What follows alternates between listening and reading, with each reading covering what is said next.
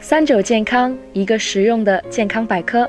大家好，我是主播佳怡。鸡蛋是我们生活中常见，也是性价比较高的食物。但也正因为如此，生活上针对这枚小小鸡蛋的谣言还真不少。这也造成部分人对鸡蛋产生误解，甚至还有嫌弃鸡蛋的。今天咱们来谈谈鸡蛋那些事儿。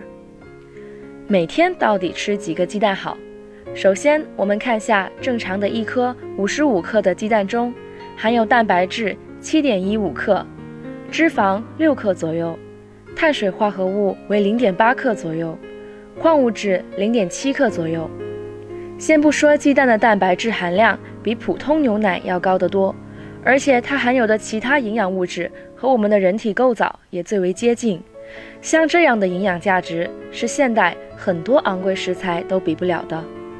而我们人体在不同的时期需要营养素的量也是不一样的，所以鸡蛋的食用量还得根据不同的人群来进行分析。像小孩子，根据《中国居民膳食指南》，六岁的小孩子每天食用三十五克较为适宜。按照刚才说到，五十五克鸡蛋中含有七克蛋白质来算，那可以吃五颗；而两岁小孩子则需求量小一些，二十五克每天吃四颗就够了。而成年男性按照正常量，每天需要摄入蛋白质为六十五克，一般来说，鸡蛋可以吃九颗左右。至于成年女性，每天蛋白质需求量是五十五克。稍低于男性，鸡蛋最多摄入量为八颗，但在现实生活中，我们还会从主食、牛奶、禽肉、豆制品等食物中摄取蛋白质，所以每天也没必要吃那么多鸡蛋。每天吃几个鸡蛋，这要看每个人的饮食结构。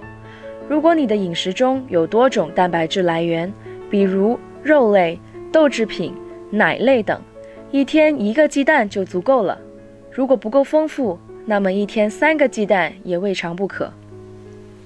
也有人说，每天吃这么多鸡蛋，胆固醇不会升高吗？首先，现代已经有很多学者进行了研究，心脑血管疾病死亡率并没有因为限制胆固醇的摄入而有所降低。更有研究数据提醒，心脑血管疾病和胆固醇之间的关系并不明确。更何况，鸡蛋中的胆固醇含量并不高，只有一点五克每一百克蛋黄。更何况，蛋黄中还有很多其他物质可以抵消胆固醇的风险。其次，我们人体内的胆固醇来源有两条，一是肝脏利用其他物质进行合成，而剩下的都是依靠饮食摄入。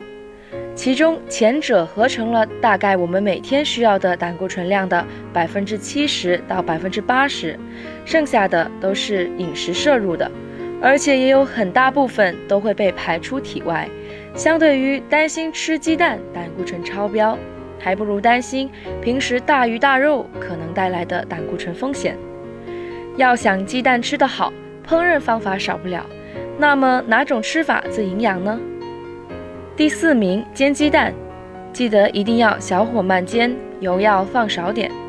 第三名水煮荷包蛋，煮的过程中要注意温度，但是这种做法，鸡蛋中的水溶性维生素会损失一部分。第二名鸡蛋羹，这里的建议是加入一点牛奶，口感会更好哦。第一名煮鸡蛋，这是鸡蛋最有营养的吃法，营养价值损失最小。但是要注意把握好蒸煮时间，八分钟最为合适。鸡蛋这么便宜，而且只要搭配的食材合适，掌握正确的烹饪方法，就是一道美味的菜肴。所以从今往后，请给鸡蛋一次每天出现在你餐桌上的机会吧。